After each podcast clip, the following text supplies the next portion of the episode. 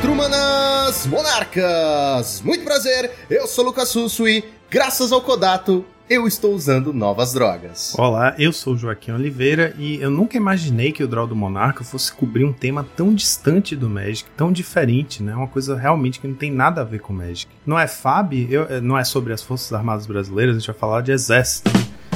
Nossa, eu sabia. Eu sabia que alguém ia fazer isso. Tinha eu que ser eu, tinha que Nossa, ser eu. Então, essas reuni essa reunião de pessoas nas lojas, pessoal que tava no quartel, né? Agora mudou pro Fábio. Não vou falar nada de quartel. Vamos lá. Eu sou Kodato. Pô, pode ser polêmico já, né? Pode, manda bala. Flash and Blood é o melhor jogo de card game que já foi criado pela humanidade. Tapa na cara de 30 anos de história, tapa na cara. Exatamente, senhoras e senhores, hoje trouxemos aqui o Kodato. Se você não o conhece, é uma das pessoas que trouxe esse joguinho maravilhoso, essa delícia chamado Flashing Blood para o Brasil. E hoje vamos explorar um pouquinho mais esse jogo e nos apresentar essa delícia que é maravilhosa e é tão boa quanto o Magic, falo mesmo. E é tudo isso e muito mais logo depois dos nossos reports.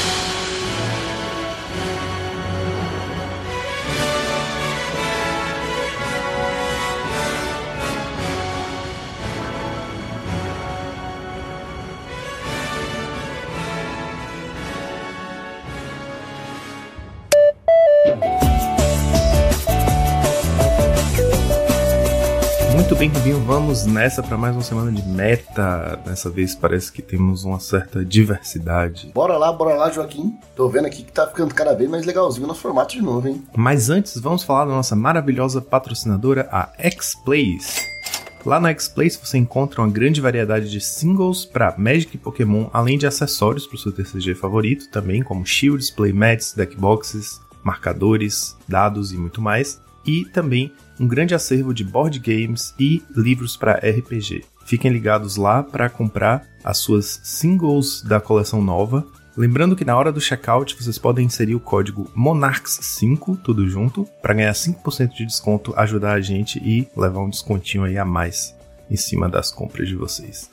X-Place, onde o seu XP vale o dobro. Então, bora lá então, já diretamente pro nosso Challenger do sábado. Vamos lá, Rubinho. Como eu tava falando, a gente teve uma diversidade grande na- nos decks que apareceram nesse fim de semana. No sábado a gente teve nada mais nada menos que oito decks diferentes no top 8. É, mostrando aí que o meta começou a se ajustar, né? Então, bem legal mesmo. Exatamente, desde que a gente conversou sobre o metagame, algumas coisas aconteceram aí que estão tá um- abrindo um pouco a, a diversidade aí no topo do metagame. Né?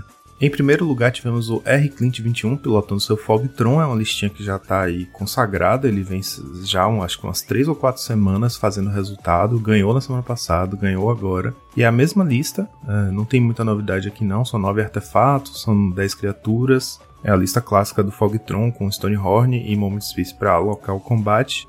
E ele tem Jim Rover Horror para poder esvaziar a board do oponente, ou Lightning Bolt para fazer o loop com a wall, então ele tem como fechar o jogo sem ele também precisar do combate.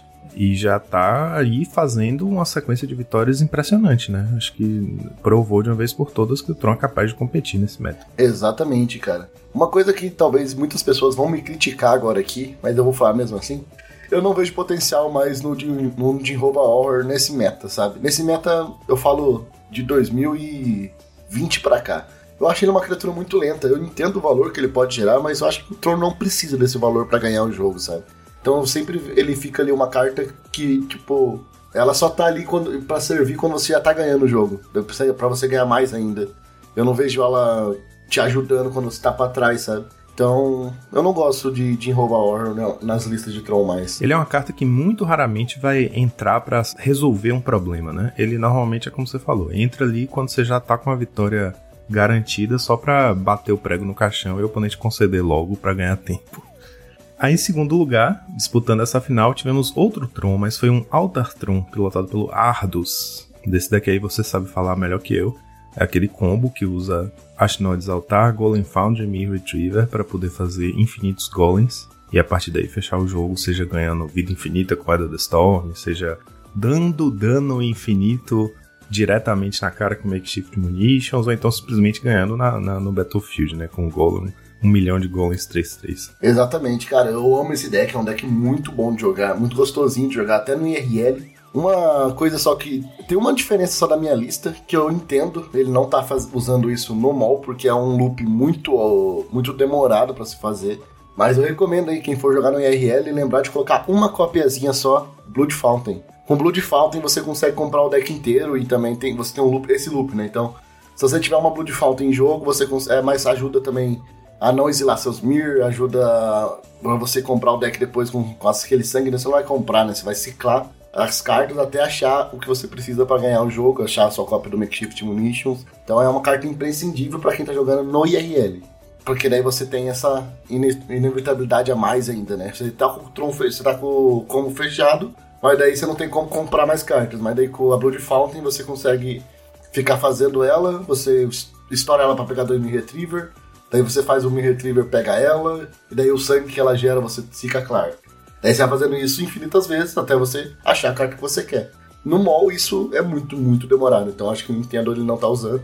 Mas é só uma, um toquezinho aí pra galera quem quer jogar com esse deck também. E esse deck eu tô bem impressionado com a performance dele. Eu sei que no Magic Online ele tem essa dificuldade, né, de você manejar o seu tempo, porque cada vez que você faz o ciclo, você tem que basicamente, para quem não conhece, tem que ter um Mir, um Mir Retriever na board, um Mir Retriever no cemitério, e aí um Ashnod's Altar e uma Golem Foundry é o básico, né, para você fazer o loop, porque um Mir Retriever sacrifica pro altar, pega o Mir Retriever que tá no cemitério, Aí você vai baixar o Mi Retriever com a mana que você fez do altar e fazer repetir esse loop infinitas vezes. E para cada vez que você repete, o Golem Foundry bota um marcador e com cada três marcadores você faz um Golem. E RL, se você tem essas peças no lugar e o oponente não tem como interagir com o loop, você fala, tá, vou fazer isso aqui 233 bilhões de vezes e vou fazer X golems aqui. Você fala um valor lá, basicamente infinito na prática, né? pronto, acabou. O loop tá feito. Agora no Magic Online você tem que ficar fazendo, né, até você cansar ou achar que já gastou tempo suficiente para convencer e passar o turno. E às vezes, por exemplo, você faz isso e na volta o oponente faz um, um Clan Xamã. E aí sacrifica três artefatos, zera a sua board e você já não tem como ganhar de novo. Tem que repetir o loop no turno seguinte. Então ele tem suas dificuldades pro Magic Online, mas eu tô impressionado porque na lojinha, o campo, que foi nosso convidado no último episódio, tem pilotado esse deck para um sucesso absurdo, assim. É, o deck tem boa matchup contra muito do, do, do field. É, acaba perdendo de vez em quando para umas draws absurdas do Mono Red, por exemplo, mas o deck tem uma matchup muito, muito, muito boa contra muitos decks. Então, inclusive contra o Affinity, é um, é um pesadelo pro Affinity enfrentar esse deck. Então, com isso, eu acho que tem aqui um deck que tinham potencial para ser muito mais presente se não fossem essas dificuldades do Magic Online. E agora vai vir uma cartinha aí que já serve, serve como uma luva para ele, né? Vai ser o quinto Mir Retriever, o Mir Mirreiro, né? Que a gente tava falando da última coleção. Eu acho que vai dar um gásinho assim para ele. Eu não sei o que cortar ainda, porque ele é bem fechado já. Os slots, eu acho que são versáteis deles ali, é o Records Bargain, sempre tá sempre trocando uh, coloca por, troca por Freightless Looting ou alguma outra coisa para draw. Uh, o Frantic Savage também pode. Ela sempre fica indo pro side e volta, então tem esses slots assim que são flexíveis, mas a maioria ali já tá fechada, então não sei o que eu tiraria para colocar isso. Descendo aí pro top 4, tivemos um Naya Gates pilotado pelo Rash, underline Rash, underline. O Naya Gates é aquele deck que usa o pacote de Gates e as cores Naya, né, que é branco, vermelho e verde, para fazer uma combinação aí de, de, boas criaturas, boas mágicas, boas remoções.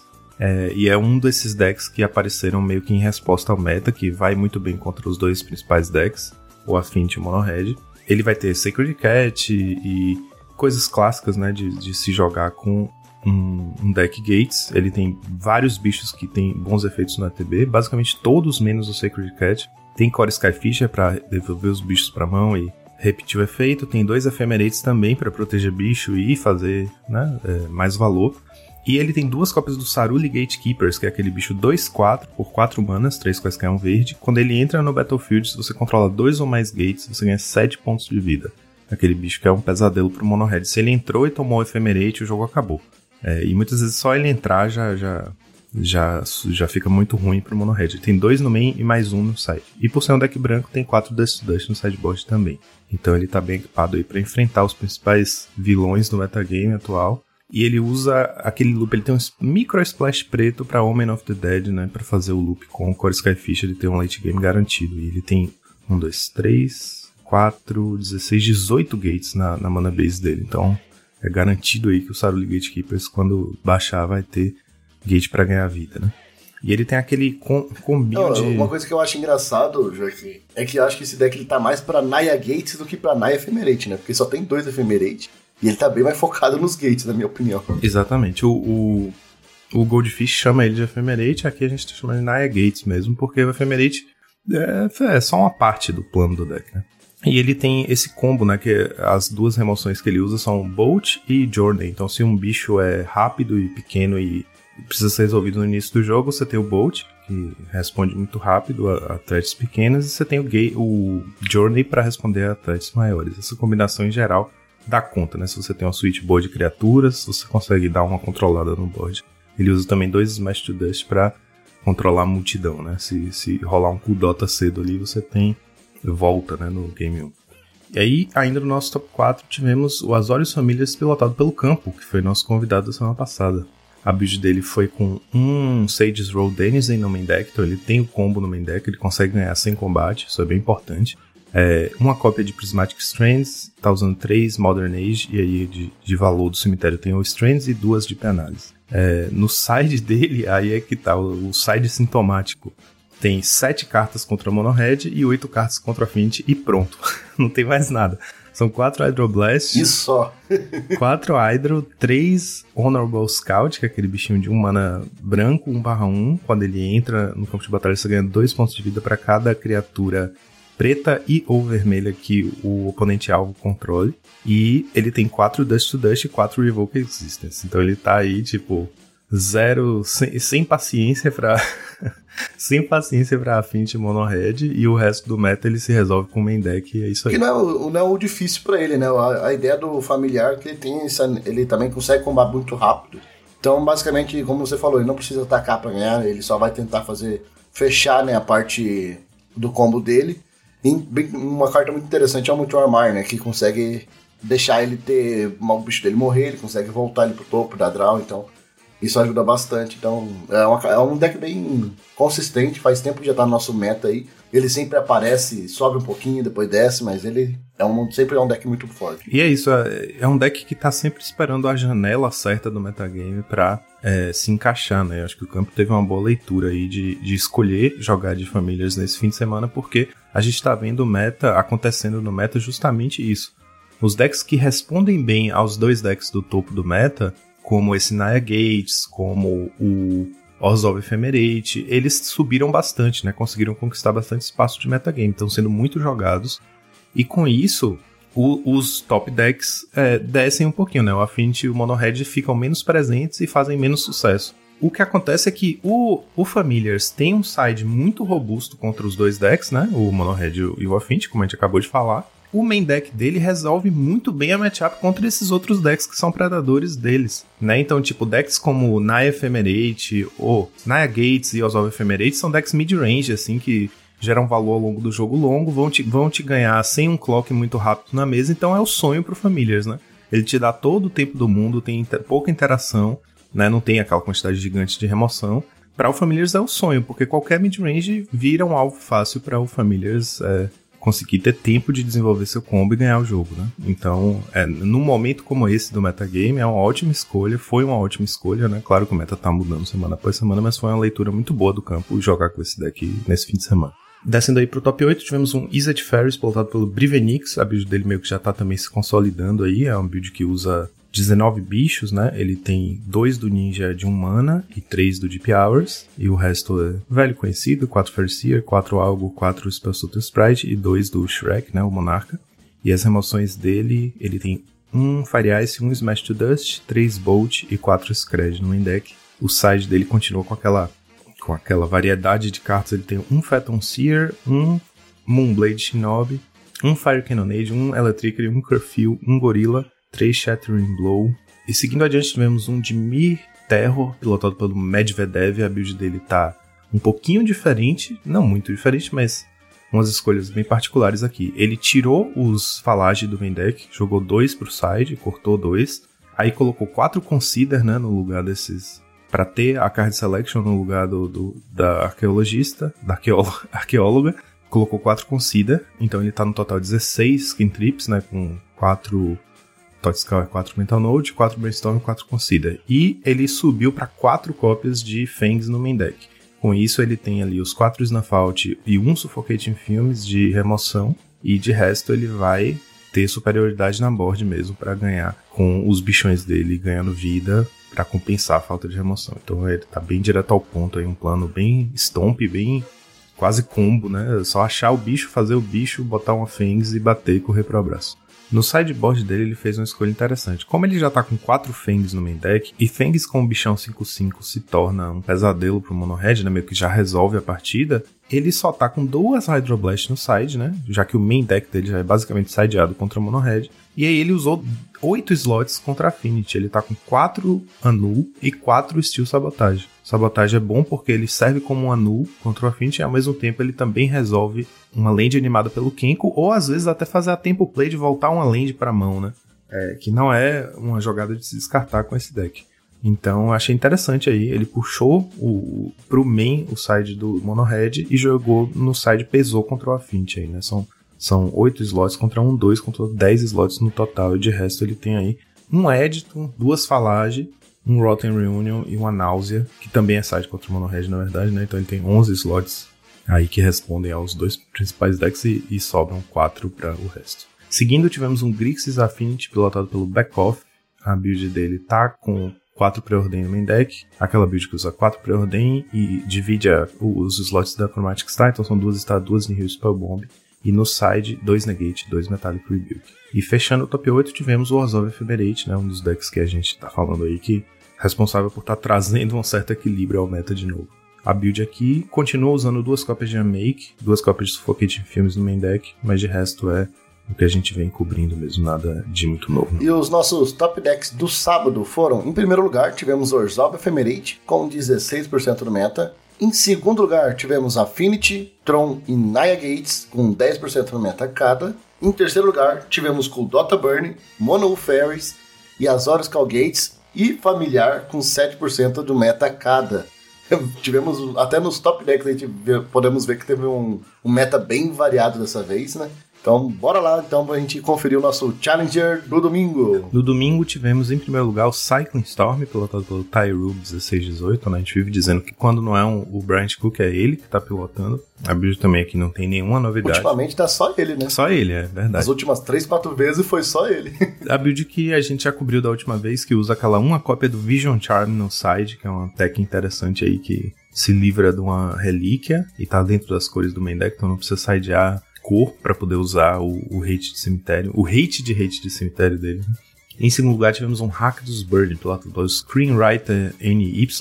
A build dele tem nove criaturas, está usando uma cópia só do cachorrinho, é, do Scrapwork Mud, é, vira-latas de sucata. E ele pesou um pouco mais na redundância de Burn Spells. Então ele tem as quatro Galvanicos, quatro Bolt, tem também três Chain Lightning e duas cópias de Searing Blaze no main deck. Que esse deck normalmente não, não leva no, no main deck é, remoção específica de criatura, né? Como ele tem como ganhar vida com o, o Vampire's Kiss e Arms of the Vein, Alma do Velhinho, ele, entre os raios e os Galvanic, ele consegue se resolver. Se tiver um bicho muito problemático, ele tira da frente. Ele tem o, o Epicure para fazer Shampoo Block e tal. Então ele não se preocupa tanto com criatura no main deck.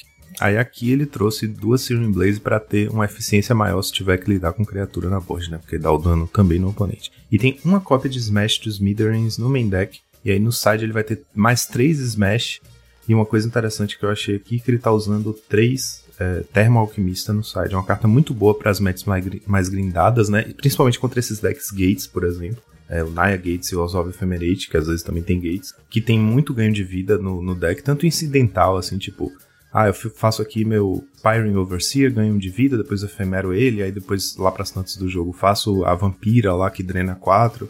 Esse ganho de vida, embora o, o, o Ractus Burn tem é, um fôlego grande, né? Ele compra muita carta, então o oponente ganha muita vida e às vezes não faz diferença nenhuma para você. Mas se o, o jogo for muito grindado, você não perde gás, mas você às vezes fica muito para trás na race, né? Porque o oponente começa a flodar a board. E o Termoalquimista ajuda muito nisso, porque ele aumenta muito a, o output de dano por turno do deck, né? Basicamente o deck, todo, tudo do deck de dano é baseado em spell, ele não tem artefato, ele não tem encantamento, então É, o Termo Alquimista acaba sendo uma melhor escolha porque Diferente do, do Boca de Cachaça, ele dá um ping a mais por turno se você não tiver. Ele dá um ping a mais por turno em troca de ele não. Ele só é ativado, ele só se desvira com Sorcery e Instante, né? Então, nesse deck faz todo sentido jogar com ele, porque você não tá colocando ele para botar pressão na board em si, mas para aumentar a quantidade de dano numa match muito gringa. É uma, é uma lista bem interessante. É, a gente pode sim chamar ela de um Ractus Bird, mas se você olhar, ela tem no main deck é, três cópias de cartas diferentes, né? Que são pretas. O resto é tudo mono red. Então ele deixou bem focado ali no, no mono red, ele só pegou o splash mesmo, colocou as cartas que fazem sentido. Uh, por exemplo, ele não tá jogando com o Faithless Looting, que é uma carta essencial não, tá, Bird. Tá sim. Ele tá. Tá? Ah, eu não tinha visto. Então eu tô.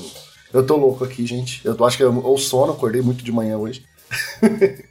Mas então ele tava jogando com o Fate no Looting sim. Eu, eu, tinha, eu juro que eu olhei duas vezes a lista e não tinha visto o Fate no Looting. Então, é bem parecido com o Ractus Burn, sim. É, mas eu vi que tem pouca carta preta, né? Descendo pro top 4, tivemos um Fogtron pilotado pelo Casa, que é um piloto já também veterano do Tron, e ele tá com a mesmíssima build do R Clint 21. Então, o R Clint tá fazendo é, escola aí, né, com sua listinha do Tron. Ainda no top 4 tivemos um Kudota Burn, e isso marca uma coisa interessante. Esse aqui foi pilotado pelo Purgatory, Purgatory 01. É o primeiro Kudota Burn que a gente está cobrindo aqui. E entre o sábado e o domingo, no sábado a gente teve 8 decks diferentes no top 8, no domingo foram 7 decks diferentes, e teve um Burn no, no domingo e um Affinity no sábado, só. Então os top decks realmente o meta tá sendo capaz de responder a eles, né? A build aqui do Purgatory 01 tem 4 Blast Runner, 3 Bushwalker, quase aquela build que pegou aí com o PTQ, né? Que tava com 4 Bushwalker.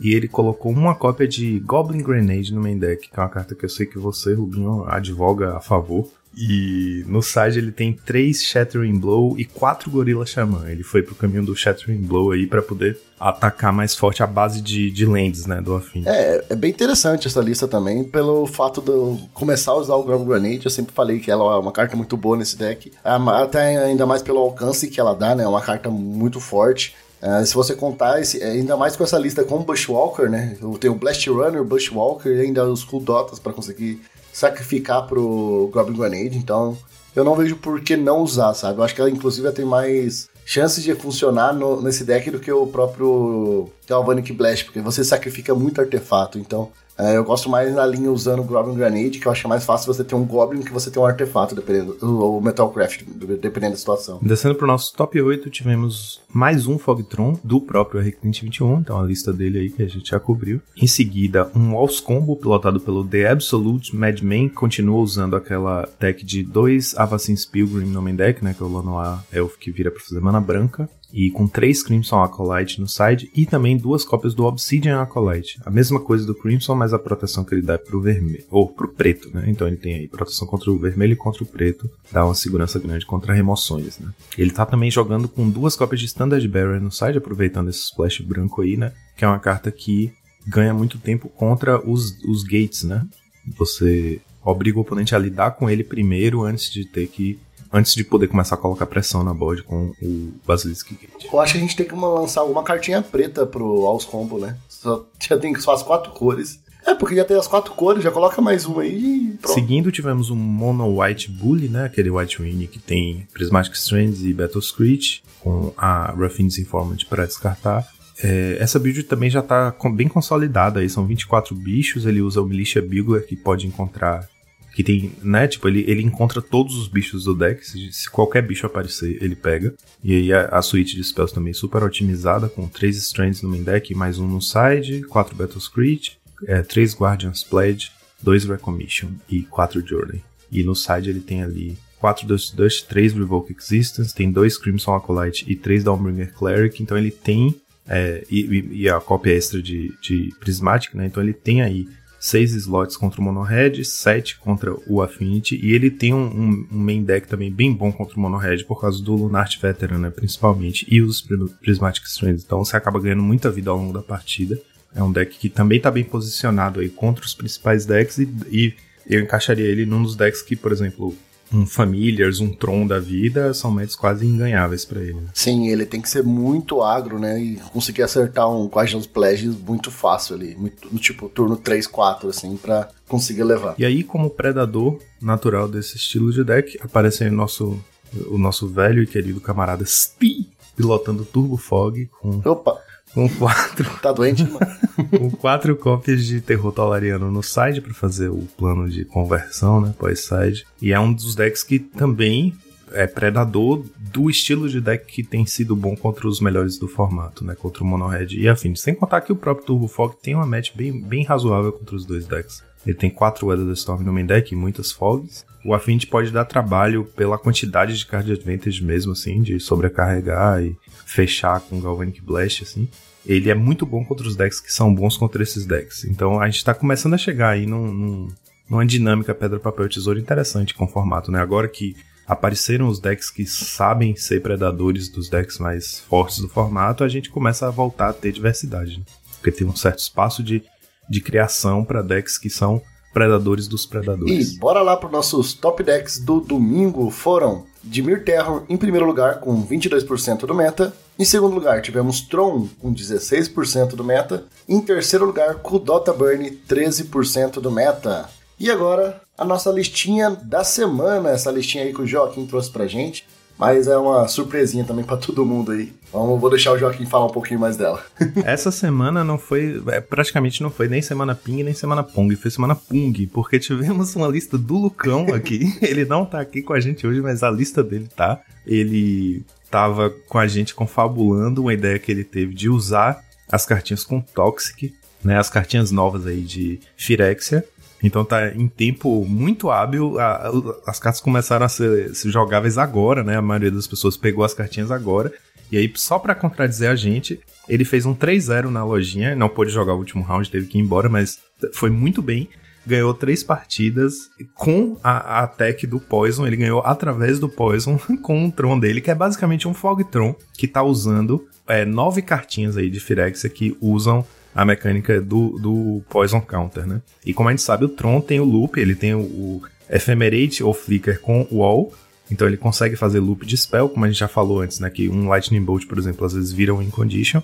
Aqui ele tem um Win Condition que não precisa ficar gastando o spell só para dar o dano na cara do oponente. Ele tem quatro cópias do Prologue to Firezes, que é um qualquer um azul instante. Cada oponente ganha um Poison Counter e compra uma carta. Quatro cópias do Experimental Augury, que é um qualquer um azul instante. Você olha as três do topo, coloca uma na sua mão e o resto no fundo, em qualquer ordem, e prolifera. Então, se você fez primeiro um Prologue to Firezes, cada vez que você fizer o Augury, você vai aumentar o Poison Counter aí do oponente. E, e, o interessante é que essa Experimental Augury pode simplesmente entrar no lugar do Impulse. Tudo bem, ela olha uma carta a menos, mas ela avança esse outro plano do deck, que é o, o plano do Poison, né?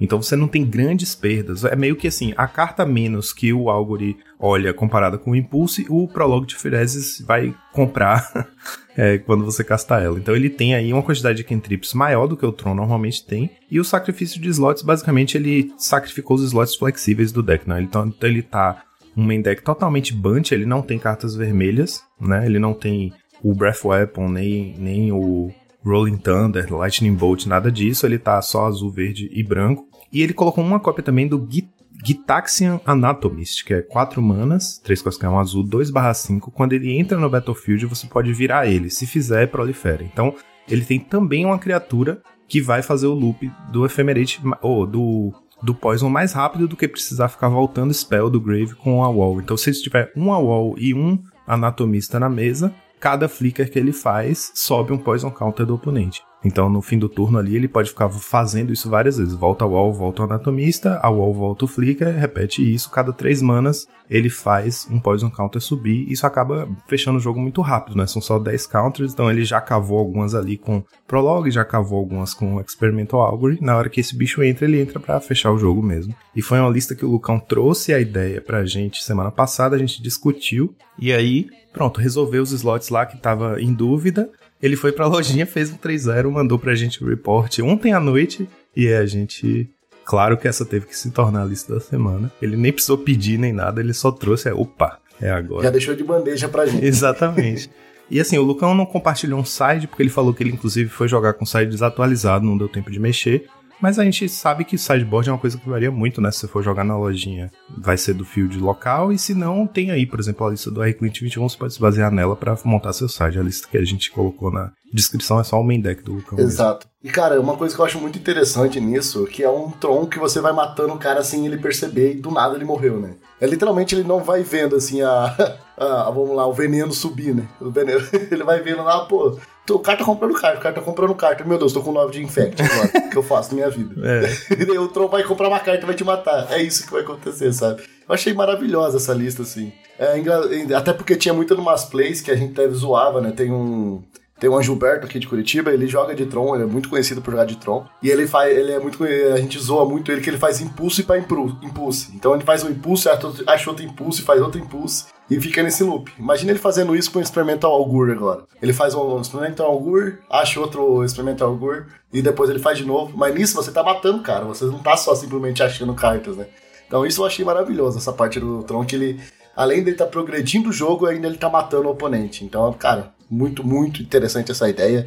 Eu gostei bastante mesmo, assim, dela. É isso. Então, como é uma lista, como a gente falou, uma semana Pung, eu acho que a gente tem que dar a nota não, não tem que ser você, porque basicamente a, a lista se trouxe sozinha, né? Então a gente tem que. Cada um tem tem 2,5 de 2,5 para dar e a gente soma as notas. Eu vou dar 2,5. Ô, louco. Eu dou 2,5 também, cara. Pela, só pela criatividade dessa Na verdade. Muito boa. Na verdade. Conseguiu encaixar muito bem. A gente tem que multiplicar a nota final por 2 para dar 10, porque são 10 poison counters, né? E o Lucão acertou o timing em cheio, fez resultado com a lista na semana que as cartas ficaram disponíveis e veio também esfregar na nossa cara, né? Porque a gente falou que só tem uma carta jogável no, no set, aí ele foi trouxe três aqui que não, não foram a que a gente falou e fez o resultado. Então, nota 10 aí para você, Lucão, por tirar nossa credibilidade e fazer resultado com um deck inovador. E acabamos de levar 10 de infect. 10 de infect. Oh, oh. Morremos.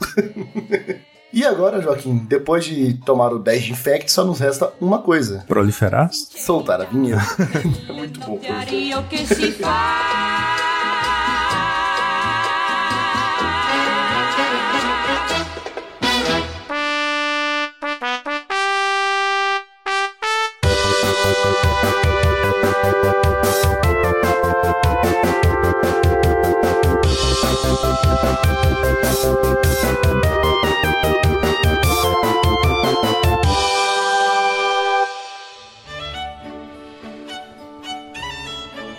Kodato, antes da gente começar, eu quero te agradecer por você estar aqui, ter cedido um pouco do seu tempo, né, para trazer as drogas para outras pessoas, outros ouvintes. Por que, que eu falo de drogas, né? Porque se o Magic é o nosso craque, né, o Fábio não tá muito longe. Mas eu agradeço demais, você é uma figura importante na comunidade. Então, muito, muito obrigado por ter cedido seu tempo. Só eu que agradeço, eu acho que espaços para falar desse jogo são muito importantes também para o crescimento da comunidade e tal. E vocês estarem abrindo esse espaço aqui. O público de vocês, majoritariamente, é Magic, né? Dificilmente alguém que não joga Magic vai ouvir, né?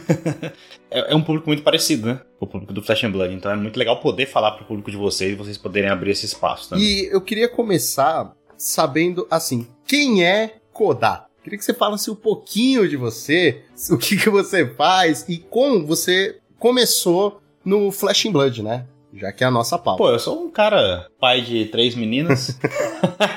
para começar, acho que a primeira função da vida é essa. E eu tenho uma loja, né, de, de card games e tal. Uh, além de Go. Jogo Magic há muitos anos, né? Conheci o Magic quando criança tal, tipo, em colégio tal, lá em 95, 96. Tipo, jogava na biblioteca, jogava na, no banquinho da, da, do pátio tal. Depois, simplesmente perdi o contato total, assim, depois de alguns anos. E lá para os de 2014, 2015, eu voltei a, a jogar. Um amigo apareceu com um... Apareceu com uma, uma caixa de sapato cheia de carta. Falou, cara, amigo de faculdade, fui na casa da minha mãe e voltei com essa caixa aqui. vamos montar os decks vamos jogar. E daí o vício voltou forte, né? Já comecei a comprar um monte de coisa. E jogar, e querer participar de torneio, e jogar PPTQ, o cara. Eu sempre, eu sempre gosto de coisa competitiva, né? Eu sou um cara muito competitivo. E, cara, um dia eu assisti um vídeo sobre and Blood e falei, pô, isso é, é bem interessante esse jogo, hein? Eu tava meio assim com o Magic já, né? Meio. Ah, muita coisa. É, é, depois de Eldraine ali, Oco e o caramba, depois veio o Uro, daí eu tava meio. Eu tava meio... É. A gente te entende muito. muito São tempos muito difíceis, eu, eu diria, porque a quantidade de coisa de Magic que tá saindo e a gente tenta acompanhar, mas não consegue, é. Nossa, é terrível. É bom e terrível, né? Tipo, você quer falar de tudo, mas você não consegue falar de nada. Você é produtor de conteúdo ainda, então fudeu. É, eu acho que ficou um pouco. Eu, eu comecei a me desinteressar, não foi nem quando o ritmo acelerou demais. Já foi, foi antes disso ainda um pouco. Foi mais com esses power creeps que tiveram tal. E eu falei, pô, cara, eu jogava Legacy nessa época aí. E aí o Oco, pô, dominou o formato. Depois o Uro, pô, pô, que negócio chato, cara. E aí eu descobri o Flash and Blood, assim, no final de 2020. Comprei uma box lá de fora. Na época, pô, foi cento e poucos dólares, imposto, caralho. Chegou perto do Natal, assim, começo do ano de 2020 para 2021, né? Eu abri a box, tirei uma lendária. Quem tá ouvindo não deve imaginar, mas uma lendária vem uma a cada quatro boxes, mais ou menos. Então, tipo, é uma carta bem chatinha de se achar. E falei, porra, que negócio louco, a carta é bonita, né? Daí eu olhei no eBay, custava tipo 150 dólares a carta. Falei, porra, que, que é isso, mano? O que, que acontece com esse jogo que tá todo mundo louco pra comprar ele? Mas aí não tinha o que fazer, ficou num canto ali. Abri a loja de Magic foi um pouco depois disso, tá? Então a Land Go começou em 2021. Vai fazer dois anos agora só. Tinha muita coisa de Magic. Falei, cara, eu, eu tava no momento da vida que eu tava precisando de novas coisas para fazer. Eu tinha uma coleção grande de Magic, tipo, eu jogava Legacy, então eu tinha bastante coisa mesmo, assim. Coisa que valia dinheiro, né? E aí peguei, falei, quer saber? Eu vou abrir uma loja online, vou começar a vender essas coisas, vou começar a comprar a coleção da galera a rodo e comprar e vender e negociar. Eu gosto, eu sou um cara que eu gosto de vender, eu gosto de negociar, eu gosto de conversar. Então, falei, pô, conversei com alguns amigos lojistas, falei, bora, vamos para essa empreitada aí. Isso lá foi mar, finalzinho de março de 2021. E aí lá por agosto, setembro, eu tava trazendo umas coisas de Flash and Blood já, sabe? Tipo, falei, cara, eu quero jogar esse negócio com alguém. Tipo, eu tenho isso aqui, ninguém mais tem, como é que eu vou fazer? Falei, quer saber? Achei um cara lá vendendo uns decks de iniciantes, assim, o cara me vendeu, tipo, a coisa de 5 dólares cada um, assim. 5, 6 dólares cada um. Pedi uns 30. Pedi uns 30. Falei, cara, é isso. Eu vou vender pra galera que eu conheço, assim, dos card games, ver quem quer isso aqui. Vender pelo preço de custo, né? Só queria. Comentar. Tipo, né? começasse, né? Que alguém começasse. E aí, pô, mas não durou cinco dias o negócio, assim. Chegou e os caras, não, eu quero um, quero dois, quero cinco, quero jogar com meus amigos tal. Falei, rapaz, esse negócio aqui é legal, hein? É, aí eu comecei, já pensei com a cabeça de lojista, né? Falei, pô, o pessoal quer, o pessoal quer entender, quer comprar. E aí eu comecei a jogar, comecei a jogar online, tipo, Tabletop Simulator. Comecei a jogar com um gringo, comecei a aprender e. Aí me apaixonei completamente, cara. pô, dá, dá pra ver na sua fala que você realmente gosta do jogo, né? E, e o jogo se tornou mais do que, né, o joguinho. Se tornou aquele seu job, né? Agora a gente tem que destrinchar, principalmente pro nosso orelha de hoje, nosso Joaquim Orelha. Ele, ele não joga. A gente tá. A gente, ó, você é o cara, você é o cara. Tu tá no pedestal aqui, beleza? Você entende tudo. Eu sou o intermediário, o Joaquim tá lá embaixo, com os plebeus. Mas ele quer, eu sei que ele quer vir conosco, não quer não, é, Joaquim? Pois é, eu não tenho, eu não tenho entendimento nenhum do jogo, então eu tô aqui na posição do leigo total. Vou representar nossos ouvintes que não conhecem nada de Flash and Blood, aproveitar sua ilustre presença para fazer as perguntas, né? Tentar entender um pouquinho melhor. Eu acho que a gente pode começar perguntando de onde vem o jogo, sabe? Cara, o jogo é um jogo independente, né? É um jogo indizão, assim, veio de um neozelandês jogador de Magic que jogava desde a década de 90 também. O cara. É, é curioso isso aí. Eu conversei com um conhecido, assim, em comum ali, no, nos grupos de WhatsApp. O cara falou: Cara,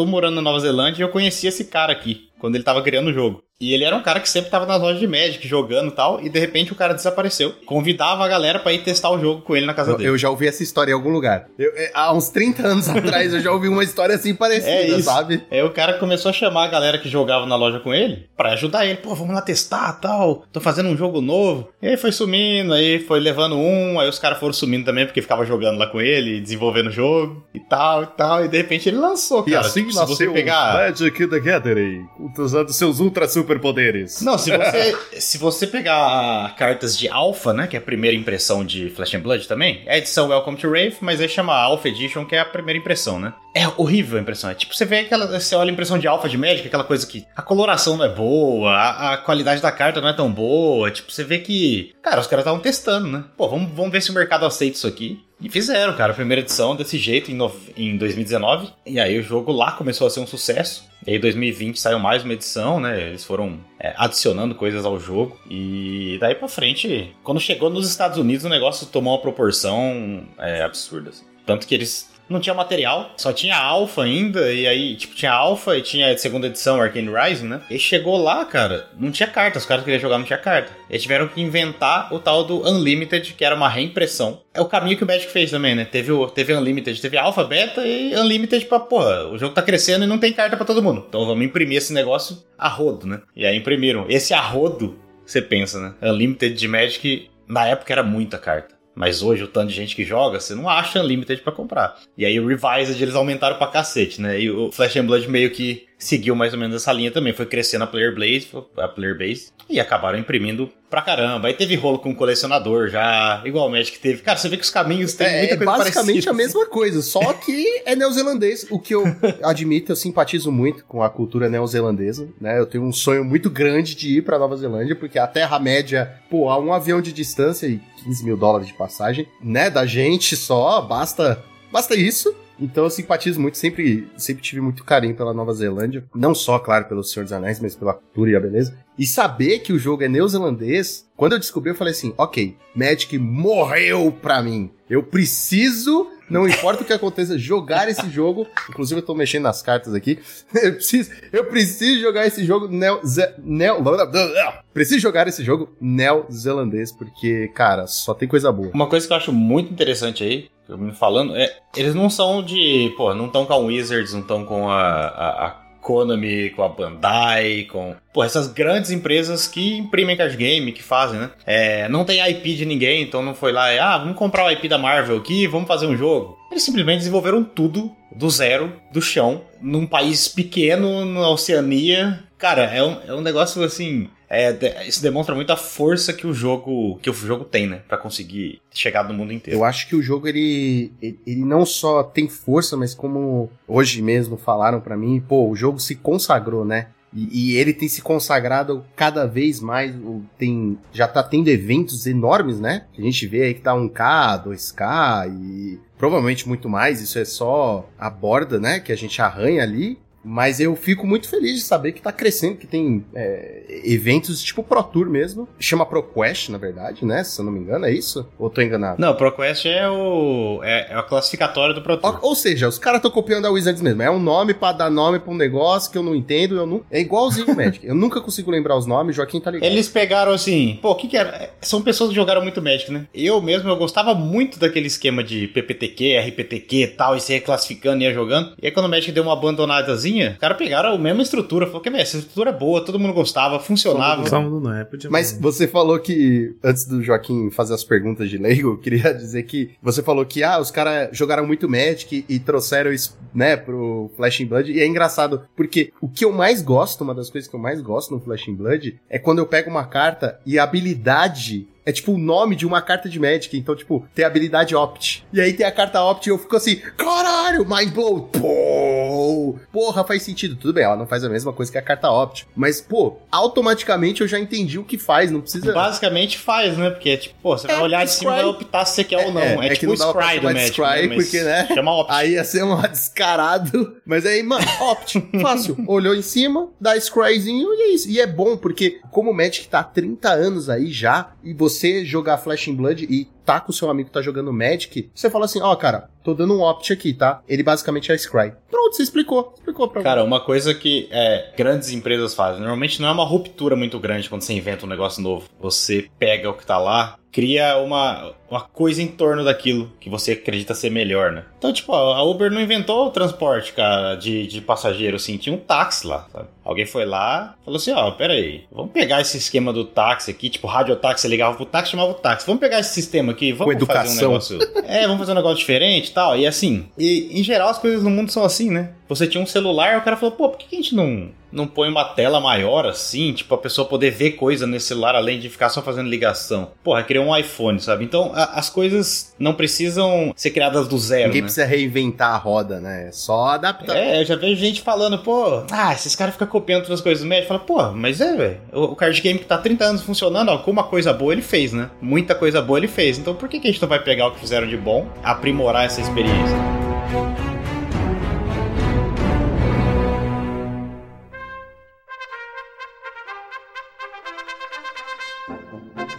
Bom, eu vou aproveitar e fazer um gancho aí para perguntar, em nome de quem não conhece o funcionamento, né? Como é que no que que ele se difere do Magic, o que que tem de similaridade? Vocês falaram aí dessa habilidade que faz parecido com o Opt Down Scry. É, existem outras o que no que que o jogo se assemelha ao Magic? O que que eu posso, tipo, como jogador de Magic, o que que pode me ajudar a entender o Flash and Blood? O que que tem parecido? Pô, eu queria falar que você zica, mas isso não existe no Flash and Blood. então, então, mano, a hora que falaram pra mim, oh, sabia que não dá pra zicar no Flash and Blood? Eu falei, ok, queima minhas cartas de Magic, foda-se. É isso. É, você zica, mas você zica ah. por um turno, mas não que você não consiga fazer nada, alguma coisa você faz. Exato, exato. Eu acho que, assim, eu acho que para começar a gente pode começar explicando. para começar a gente pode começar, é muito bom, né? É, o professor Pasquale indica. Mas explicando como funciona a, uma carta de Flash in Blood. Eu sei que é muito difícil para quem não tá vendo, mas se você abrir aí e procurar qualquer carta de Flash in Blood, você vai ver que do lado esquerdo da carta tem três bolinhas, certo? E essas três bolinhas é o quanto que ela gera de recurso. É a mana que ela gera, tá? Recurso seria a mana, é isso. Essa é a parte que se assemelha, né? As cartas têm um custo, que estão do lado direito, inclusive, do mesmo lado que a carta de Magic tá. Você tem que pagar aquele custo para jogar aquela carta. A diferença é que a mana não é gerada por, é, por elementos que estão por permanentes no campo, né? Terreno, artefato, outra criatura, né? Coisas que geram mana. Ela é gerada pelas próprias cartas que estão na sua mão. Então você tem que usar. As cartas da sua mão geralmente vão ter é, algumas funções. Cada mesma carta tem várias funções no jogo. Então isso é o que a grande diferença aí, né? É um jogo, o que é parecido com o Magic, é um jogo de turnos, que você ataca seu oponente, no outro turno seu oponente ataca, você tem recursos, né? Você tem pontos tem de vida. Tem efeitos tipo feitiços, coisas assim. Então, você tem... Tudo é feitiço, mas você mais tem instantâneas.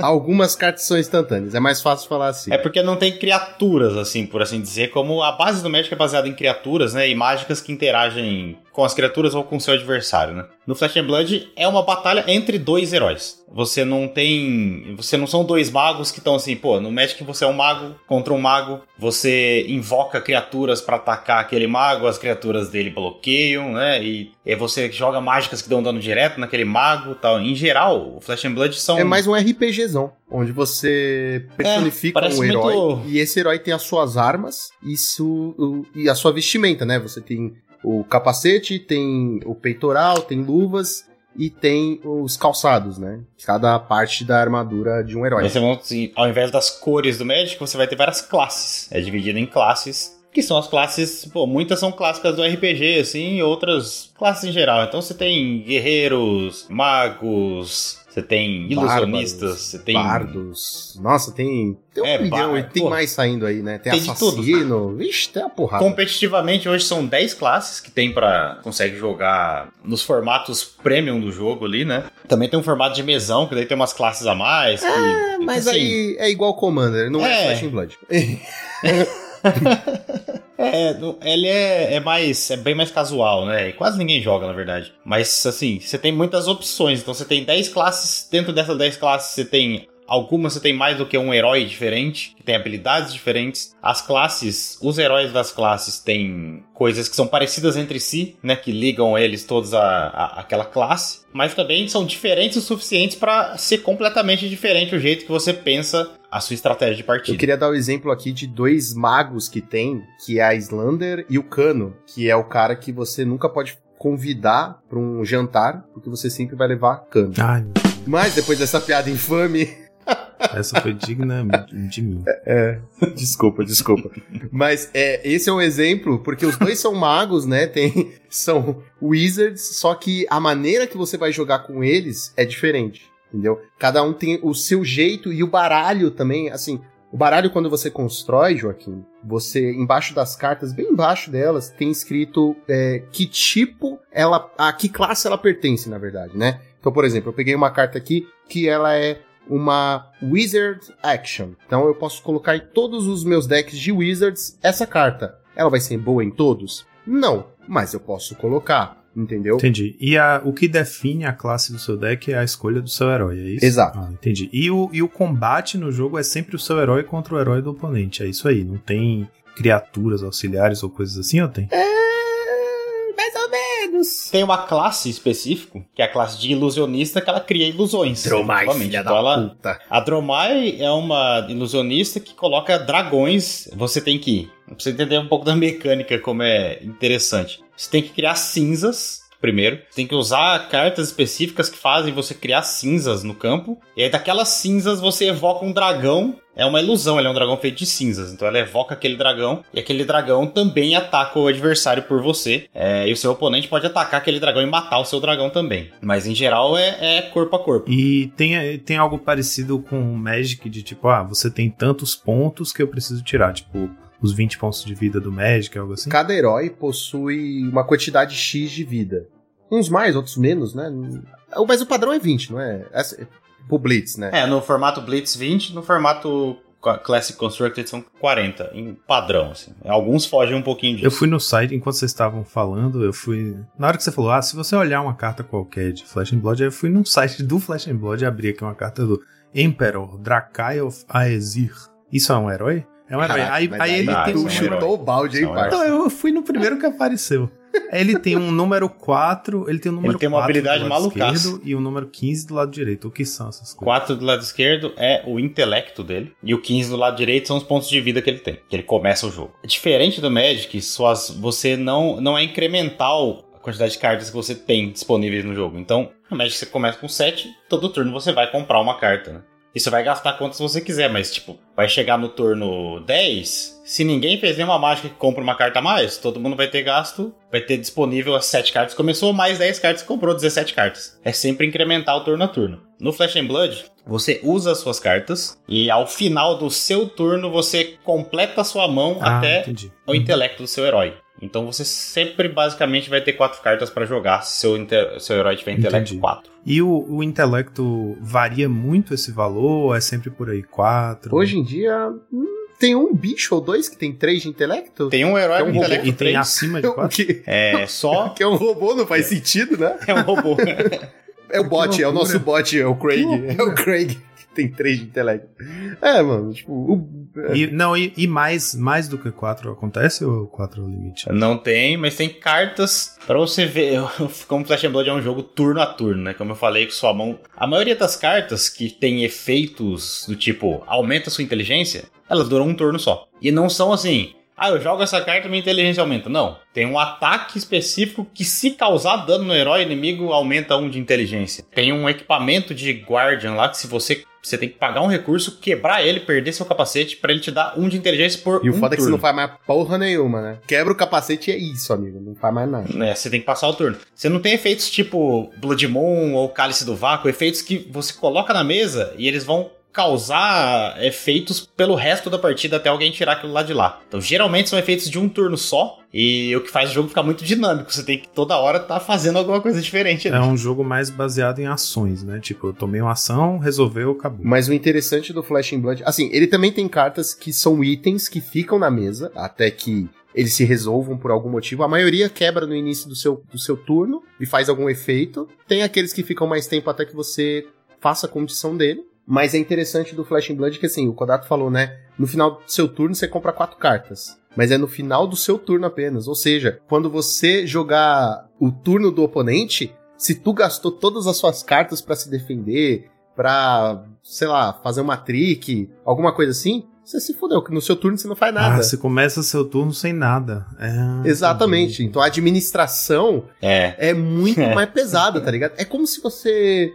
É quase como jogar Pauper com poucas lands, tá ligado? Eu, eu acho que, assim, é administração de recursos. Puta, será que eu mantenho o Counter Spell em pé? Ou eu faço esse Delver e torço pra ele flipar? Puta, mas se o cara counterar, aí fudeu. Então a administração é muito legal. Porque às vezes você, tipo assim, você tá com 4 na mão. Puta, próximo turno eu tô de guarda eu consigo dar 14 de dano no filho da mãe. Aí ele vem lá com aquele deck de ninja safado, filha da mãe, e começa, ó, um de dano, um de dano, um de dano, um de dano, um de dano. Aí ele te deu 10 de dano, tá ligado? Pingado, você não defendeu, aí você também se fudeu, tá ligado? Então, tipo, é, é muito louco essa, essa administração. E, e- o interessante, assim, uma diferença bem interessante e importante do Magic é que os decks, você monta os decks, o seu deck faz o que ele tem que fazer. Dificilmente você vai passar um jogo sem que, sem que você consiga fazer o que você se propôs a fazer na partida. Porque o deck roda praticamente inteiro A não ser que seja uma matchup de dois heróis muito agros, que seja muito rápida, mas mesmo assim você vai passar boa parte do seu deck. Então, como as cartas que você usa para gerar recursos, elas voltam pro fundo do seu deck, o seu deck vai rodando, entendeu? Então você vai enxergar seu deck todo. Todo turno você tá comprando quatro cartas. Então, basicamente você pensa assim, cara, tudo que eu pus no meu deck, eu vou ver na minha mão. Então, o que, que, eu, que, que eu faço para que todas as cartas tenham alguma sintonia aqui no deck, né? Tem que ter uma sinergia meio que geral. Assim. Isso também é muito importante dizer. Então, quando você gera recurso, né? Que nem a gente falou, cada carta que você tem são três tipos de cartas. Você tem a vermelha, a amarela e a azul. A vermelha vai gerar menos recurso, mas é a que vai provavelmente fazer o efeito melhor. A amarela vai gerar intermediário, dois de recurso e vai fazer um efeito intermediário. E o azul vai gerar três de recurso e fazer um efeito mais bunda, tipo, bem mais fraco. Geralmente. Tipo um cantrip. Ah, não. É uma é coisa da que mesma não carta. modifica muito o jogo. É, tipo um isso. exemplo bem simples assim. É tipo assim, ó, por exemplo, você tem um ataque vermelho que bate pra 3 de dano. Esse mesmo ataque vai ter uma versão amarela que bate pra 2 e uma versão azul que bate pra 1. Esse é o exemplo mais simples. Aí tem efeitos mais complexos que a diferença tá no efeito mesmo e não no poder. Então, mas em geral é isso. Exato. E aí, toda vez que você dá pitch, né, que é gerar o recurso, que é gerar suas manas, você joga na, na zona de pitch essa carta. Essa carta que você utilizou para gerar recurso no final da sua vez, você vai mandar para baixo do seu baralho, entendeu? E o resto vai pro cemitério que você usou para combater, para se defender. Aí, essa coisa do recurso, é, eu tô olhando uma carta aqui, por exemplo, que é ação genérica, item, certo? Aí ela tem uns simbolinhos em cima. É aquilo, é, é por ali, é aquilo ali que são os recursos que ela gera? Ou como é? Isso. Eu vou mostrar isso. aqui na. É, o que tá na esquerda dela é os recursos que ela gera. Que tem três bolinhas na esquerda. Tem três. Aí tem a que eu tô vendo, por exemplo, tem uma preenchida em cima e duas pretas embaixo, vazias. Certo. Ela é- então, isso já diz que ela é uma carta vermelha. Tem um risquinho vermelho também em cima, não tem? E é, sim. E do outro lado tem o símbolo com um número, né? Que é- tem o, aqui é que eu tô vendo. É o custo pra jogar ela, né? Quem estiver ouvindo só não vai conseguir ver mesmo. Então, é, você tá olhando qual carta? Eu tô olhando uma chamada Im- Imperial Edict, Edito Imperial. Então, os itens em geral eles vão ficar na mesa, como se fosse uma aura de Magic. Ele vai ficar em campo, e aí geralmente você tem alguma coisa que você pode fazer com ele depois, né? Então, a maioria das vezes não tem efeito, esses efeitos não são é, estáticos, tipo, itens que, coisas que ficam em campo não tem efeitos estáticos. Então, você olha essa carta aí, por exemplo, ela vai ter, ela não faz nada, a não ser que você destrua, ela. Destrua ela. aham. Tipo, sacrificar o artefato, né? No Magic seria tipo isso. Exato. E aí esse, essas Exatamente, cima, a mesma o- coisa. o lado direito é quanto recurso eu preciso pra pra jogar ela, é isso? Exatamente. E esses recursos eu consigo a partir de quê? Por exemplo, começou o jogo, eu quero jogar uma carta. O que que eu... Eu já parto com um número de... Eu já tenho um, um certa quantidade? Você precisa de outra carta. Você tem são essa carta mesmo que você está dizendo, ela tem uma bolinha vermelha do lado esquerdo, então ela gera um recurso, ou você pode jogar ela pagando um recurso. Se você tiver duas dela na mão, você usa uma para gerar o recurso e a outra você pode jogar. Ah, cara, entendi. Ah, pô, isso é bem interessante. Você pode meio que descartar a carta pra ela virar uma geradora de recurso ou jogar ela gastando recurso. Exato. E esse recurso que você gera dura até quando? Fica pra sempre? Final do ah, turno. final do turno, certo. E tem limite pra essas ações? Tipo, ah, eu tenho quatro cartas na mão, eu vou descartar duas e vou jogar duas com os recursos que eu gerei. Ações por turno você tem uma ação só. Então qualquer coisa, que seja uma action, se a carta chamar action, ela vai consumir o seu ponto de ação. Esse item que você está olhando, ela é uma generic action item, mas ela é uma generic action do subtipo item. Então se ela é uma action, ela vai consumir o seu action point e seu turno acabou. O básico é Então, isso. no caso, por exemplo, desse que a gente tá vendo, esse edito aí, eu gastaria a minha ação baixando ela na mesa. Mas esse, essa coisa de destruir ela eu só poderia fazer no próximo turno, porque tá dizendo action ali. No próximo turno, porque você tem que ter um ponto de ação também. Porque ele custa, ele é uma action. O, o ato de destruir também é uma action. Porém, essa carta mesmo tem uma outra coisa no final dela que tá escrito Go Again. Go again. aham. Eu vi isso em vários. Ou seja, essas cartas que tem Go Again, você ganha, tem um refresh do seu action point. Você faz ela Ah. e ganha um ponto de ação de volta. Que massa. Então, geralmente, são cartas um pouco mais fracas, tem, tem Go Again, e as cartas muito fortes não tem Go Again. É o método de balanceamento do jogo. Pô, também. legal, legal. Já tô começando a ficar empolgado.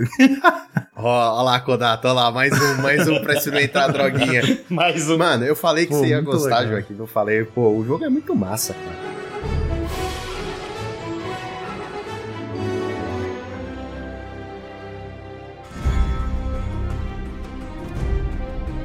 E aí a gente tem, tem a, por exemplo, eu tô vendo aqui armas e tal. Armas fazem parte da coisa dos equipamentos, né? Você começa o jogo com elas na mesa. É, e isso é uma coisa que eu queria entender melhor também. Você, isso é pré-determinado? Você escolhe quais armas o seu herói vai usar ou tem alguma coisa randômica, algo assim? No início do jogo, na verdade, você apresenta o seu herói e o seu oponente também. E é de acordo com o seu, com, na verdade, de acordo com o oponente, né, com o herói do oponente, você vai setar o seu equipamento, se eu não me engano. Mas tem uma ordem, tipo, eu começo, eu escolho o meu equipamento, o oponente escolhe depois, ou você faz. Escolhe Acho tudo é em mesmo, segredo? Ao mesmo, ao tempo, mesmo tempo que é virado para baixo, você começa com eles virados para baixo, entendeu? Depois é revelado. É, primeiro, olha só como é, é interessante isso, a ordem do jogo. Né? Primeira coisa que acontece, você senta na mesa, qual herói está jogando, qual herói eu tô jogando. Você revela o herói. E aí, depois disso, você escolhe quem vai jogar primeiro. E aí, depois disso, você faz o seu sideboard e coloca os seus equipamentos. Então, às vezes você pode jogar diferente de acordo com se você vai jogar em primeiro ou em segundo, você usa cartas diferentes no seu deck. E é interessante porque o seu side, né, no formato Blitz, ele é composto por 15 equipamentos. Oh, 11, 11, perdão, 11 equipamentos, entre armas e, e, e, equipamentos mesmo de investimento. Então, tipo, você tem aquelas 11 opções para você montar o, o seu equipe. Então ele pode ter, tipo, duas armas, ou puta, minha match é muito ruim contra um mago, aí eu tenho equipamento contra mago, ah, minha match é muito ruim contra ninja, aí eu tenho equipamento específico para ninja, então você monta de acordo com aquilo, entendeu? Geralmente, muito geralmente você tem uma ou duas armas só e o resto é tudo Pode ter armas de uma mão e armas de duas mãos. Também é interessante. A arma de uma mão você pode usar duas, né? É, a não ser quando saiu um, bicho de quatro braços aí, velho. Caraca, puta, eu acho que ia ser. Eu acho que aí ele devia usar armas de duas mãos. Tá ligado? Poder usar duas... duas armas de duas Pô, mãos. Porra, acho, acho que ia ser foda. Tudo bem que já é difícil usar uma arma de duas mãos, né? Mas tudo bem, tudo bem. Eu acho que ia ser foda. Então é assim, você tem várias opções para construir o jogo, né? Você tem algumas classes que tem o um equipamento é, off-hand, né? Que a gente fala. Então você tem uma arma de uma mão e na outra mão você não tem uma arma, você tem um escudo. Você tem um artefato de barreira mágica lá, que é o Arcane. Puta, eu tô é... atrás dessa porcaria, é um saco de artefato. então assim, você começa... Como o jogo é novo, né? Hoje a gente tem... A gente até tem bastante opções já, mas que a gente imagina que com o tempo, cara, você vai começar a partir... Você vai montar o seu deck, pô, você vai ter muita opção de equipamento diferente, de arma diferente. E aí vão ter decks completamente diferentes um dos outros, mesmo com o mesmo herói, que é uma coisa que já começou a acontecer. E aí deve existir todo um metagame, né? Tipo assim, dependendo de quão, de quão competitivo você seja, você pesquisar para encontrar a melhor build para tal herói, coisas assim. Eu acho que isso entra também num, num fator interessantíssimo, que eu achei isso muito genial, que é o lance dos banimentos que apesar de ter um metagame, esse metagame ele é um pouco diferente, entendeu? Tipo assim, é, tem um lance de pontuação, certo, Kodato? O negócio é que o jogo não tem rotação, né? Formato padrão, se for pensar no Magic, pô, ele dura lá dois anos, né? As, as, as vão acabando. No Flash Blood não existe isso. Vale to todas as edições são válidas. Até o momento. A solução que eles acharam para isso, para deixar o jogo mais dinâmico e ter uma rotação, é criar um sistema de Living Legend, que é chamado, que é um sistema de lenda viva. Você, o seu herói aposenta. E como é que isso acontece? A cada torneio de nível competitivo para cima que ele ganha, ele soma uma pontuação. E quando ele chegar no limite de pontuação, ele simplesmente se aposenta e ninguém mais pode jogar com ele. Caramba, cara. Foda, né? Foda. Porra, Você gostou. Isso é muito louco. Isso é muito louco porque isso meio que cria uma espécie de vibe RPG em torno do universo do jogo, né? Tipo, aquele herói já ganhou demais, já o tempo dele já deu. Não, ele, ele já é o herói que se consagrou campeão e foi viver na fazenda. Uh -huh. Ele é tipo o Thanos, Caralho. tá ligado? Que venceu na vida. Mas Isso, aí a pessoa vai exatamente. fazer o quê com a carta dela? Joga no lixo? Mas é só o herói. É, porque como hoje em dia já tem vários heróis dentro da mesma classe, muitas vezes você vai acabar usando em outros heróis daquela classe essa carta. Claro que como o jogo ainda tá no começo, ainda tem gente, porra, agora meu deck, e aí, pô, metade do deck não serve para mais nada. Mas, também por outro lado, essas cartas, que são muito específicas de um herói só, elas geralmente são as cartas mais baratas do jogo. Até porque ela tem uma demanda muito menor. As classes, as cartas que são usadas em muito mais decks ou até em classes diferentes, elas geralmente são essas que são mais caras. De certa forma, como elas já têm mais demanda, então naturalmente elas são mais caras porque são usadas por mais pessoas, isso também ajuda a proteger o cara que perdeu o deck por Living Legend. Então, pô, ah, eu perdi metade do meu deck, mas é 20% do valor do meu deck, 15% do valor do meu deck, às vezes 10%. Então você consegue assim, é, ainda ter, não ficar preso naquilo e, ah, pô, baniram duas cartas do meu deck, ferrou, as cartas não valem mais nada porque ninguém mais joga com isso. Isso não acontece no Flash and Blood, isso é interessante. Tá vendo? Aprende Wizards, porra! Mas, mano, eu achei isso muito legal, tá ligado? Tipo, claro que tem. A gente não falou, né? A gente tem dois formatos aqui. Hoje em dia são os maiores, que é o Blitz onde você tem um deck de 40 cartas, né? Que é até o, o construído que você compra fechado é o Blitz, né? Ele vem fechadinho, vem as suas 40 cartas, vem o equipamento básico, o herói, e é bom para você aprender, tipo, é fechadinho. Ele ensina a mecânica do jogo e é isso, vai jogar com seu amigo. Compra um, compra outro, os dois jogam. E tem o Classic Construct, que eu não manjo patavinhas, porque eu, de 80 cartas para mim já basta o meu Pauper, né? Que o Joaquim adora. mas eu não manjo. Essa parte eu realmente não entendo. Eu sei que é 80 cartas, mas eu sempre me confundo. Quando você começar a jogar Classic Constructed, você vai entender por que, que a galera, assim, fica viciada em jogar isso. É, abandona o Blitz. Blitz é um formato muito legal pro cara que tá iniciando tal. É muito interessante, você vai aprendendo e tal. Cara, mas o Classic Constructed é o jogo que foi pensado nele. Então, pra você ver, até o deck build é diferente. Você tem 80 cartas, e essas 80 cartas é tudo que você pode levar pra batalha. Então é seu herói mais 80. E nessas 80 tem que estar o seu deck, os equipamentos que você quer ter e, e tudo. Então. Tem sideboard? No... Então, exatamente. São 80 cartas no total. Na hora que você vai começar um jogo, você precisa apresentar um deck de no mínimo 60 e seus equipamentos, que geralmente são 5 ou 6 equipamentos. Então, em geral, você vai ter ali 13 cartas, é, 12 cartas que você vai poder sempre estar tá variando entre equipamentos e cartas do. Não, entre equipamentos não vai. Vamos, tem, tô fazendo a conta. Umas 15 cartas mais ou menos que você pode. E aí vai dependendo do seu deck. Por exemplo, eu joguei o ProQuest agora, esses dias, né? Eu tinha na minha pool de 80 cartas 7 equipamentos e 73 cartas de deck. Pra, contra alguns heróis eu usava 60 cartas, contra outros eu usava 70 cartas, tem uns que eu usava 73 cartas. Então depende também da estratégia que você vai seguir. Tem heróis que levam o jogo para muito tarde, arrastam muito o jogo e pode acabar com o seu deck, então você prefere ter um pouco mais de cartas. Ou talvez você vá ser esse herói que vai arrastar o jogo. E você tendo mais cartas que o adversário, você também além de controlar a vida, você precisa controlar as cartas do seu deck. Também é uma condição de vitória. O jogo não acaba quando o seu deck acaba, né? mas você não tem mais ações para fazer. Então você vai apanhar até a morte como um coitado. Igual no RPG. Acabou sua mana, acabou sua vitalidade, tu fica lá apanhando. Cara, o legal é que é, é muito parecido assim com o RPG e como você já começa forte, na verdade. No Flash and Blood você começa com tudo, você entra na batalha com todos os seus recursos. E conforme vai chegando no final, você não tem mais equipamento, as cartas que você já usou, às vezes muitas das cartas mais fortes suas, então você vai ter ações mais fracas. Você tem pouca vida, então você não pode tomar o dano para bater depois, você tem que usar as cartas para bloquear, então você faz turnos de três cartas, duas cartas, uma Começa carta. a bater mais só com a então arma. o jogo vai, Vai ficando aquela coisa decadente de fim de combate, né? Tipo, já tá Fim tudo de festa. É, fim de, de festa. combate.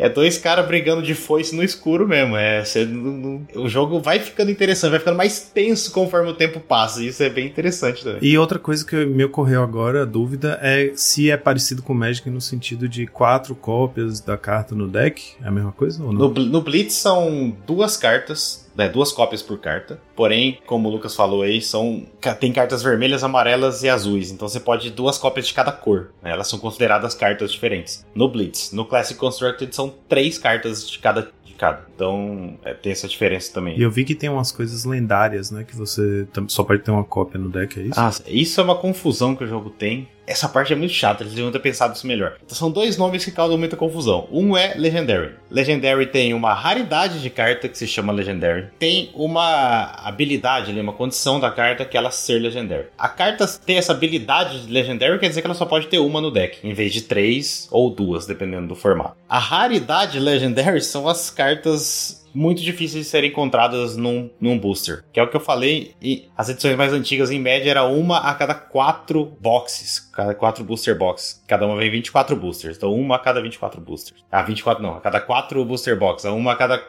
40, 96. Uma a cada 96 boosters. Então é bem chatinho de achar. E aí também tem as cartas token, que tem uma raridade que chama token e tem um tipo de carta token, como no Ai, Magic, né? Você tem um token.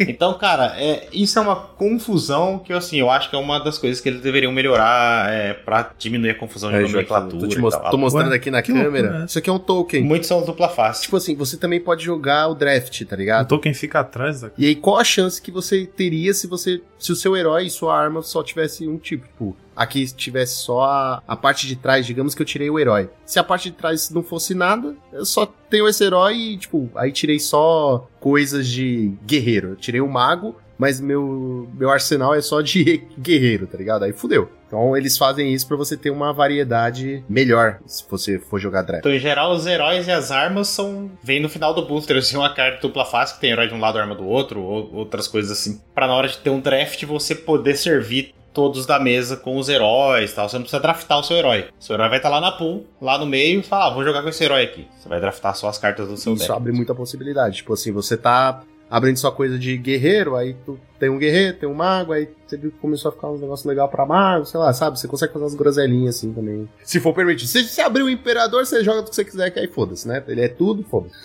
Ele é, ma ele é mago. mas tá guerreiro, ótimo. né? Tudo é mago guerreiro hoje em dia, tá ótimo. Se ele fosse Warrior, eu achei, achei que ia ficar perfeito. Ah, então existe isso do herói ter mais de um tipo, ter mais de uma classe. Esse é o único herói que tem isso. Ah, sim. Eu tô vendo aqui. É, em geral, eles têm Royal, uma classe. Royal Draconic Warrior Wizard. É, não, ele é um Meu Deus, filho da puta. Esse, mano, ele tem todas as classes. E depois ainda tem Young. Ah, não, não, O isso que é- isso? Tem a idade? A idade. O Young é o seguinte: os heróis, é, para jogar Blitz, que é o formato com menos cartas e menos vida, o herói tem que ser Young. Vai ver alguns outros heróis que ele tem uma versão Young e outra versão que não é Young. E aí o Young tem metade da vida, mas as habilidades são iguais. Então é um pra jogar mostrar formato aqui, de deixa eu jogo. ver. Eu tenho uma pastinha só de heróis. Tô pegando aqui. Ai, peguei. Eu, tenho, eu coleciono os heróis, né? E o máximo de armas que eu consigo. Então, a minha pasta é bonita. Aí, ó, Joaquim. Não sei se você vai conseguir ver. É tudo foil? Não, tá maluco? Eu não sou. Não cago dinheiro, bicho. Ô, os Ah, caras tá, vendendo não, hoje um, brilha um na- aracni baiano lá, 400 pau fora, nem fudendo. Não, mas eu, eu faço questão de ter pelo menos o herói adulto e jovem, ó. Tipo, tá vendo?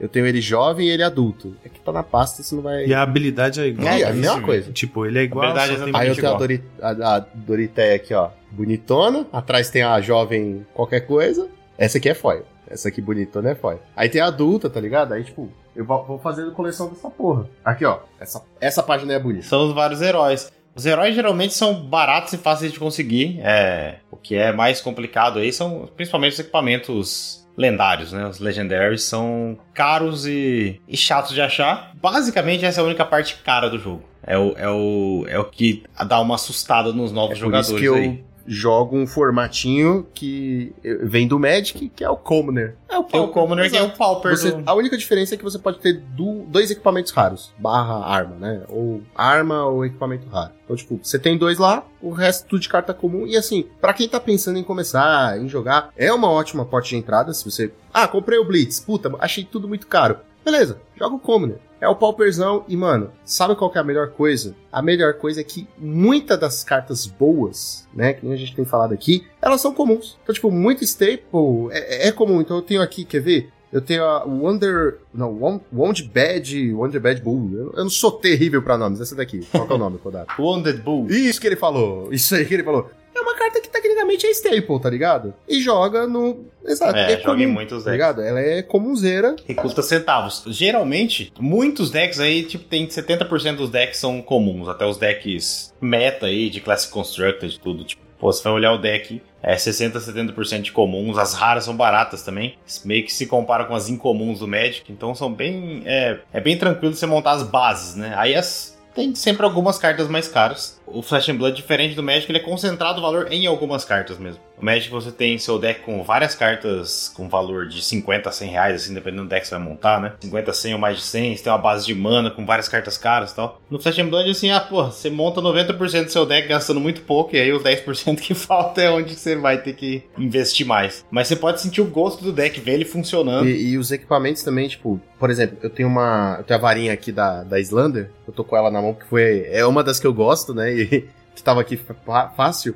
E tipo assim, é, esse é o equipamento dela, tá ligado, Joaquim? É, essa é a arma dela. Se você for olhar muitas builds, tem isso. E é uma carta comum, tá ligado? Tipo, Então você pode. É comum? Aqui é comum. É um né? token, pô. Exato, é um token que aqui atrás. do, do, do, do, E, e aí, tipo, é isso. É um token, é uma carta comum e é um equipamento que é tecnicamente importante pra ela. E é isso. E, e dá certo, tá ligado? Tipo, É muito legal essa parte. Aí você que joga Pauper, Joaquim, tá vendo? Aí, ó. Vem, vem pro lado sombrio.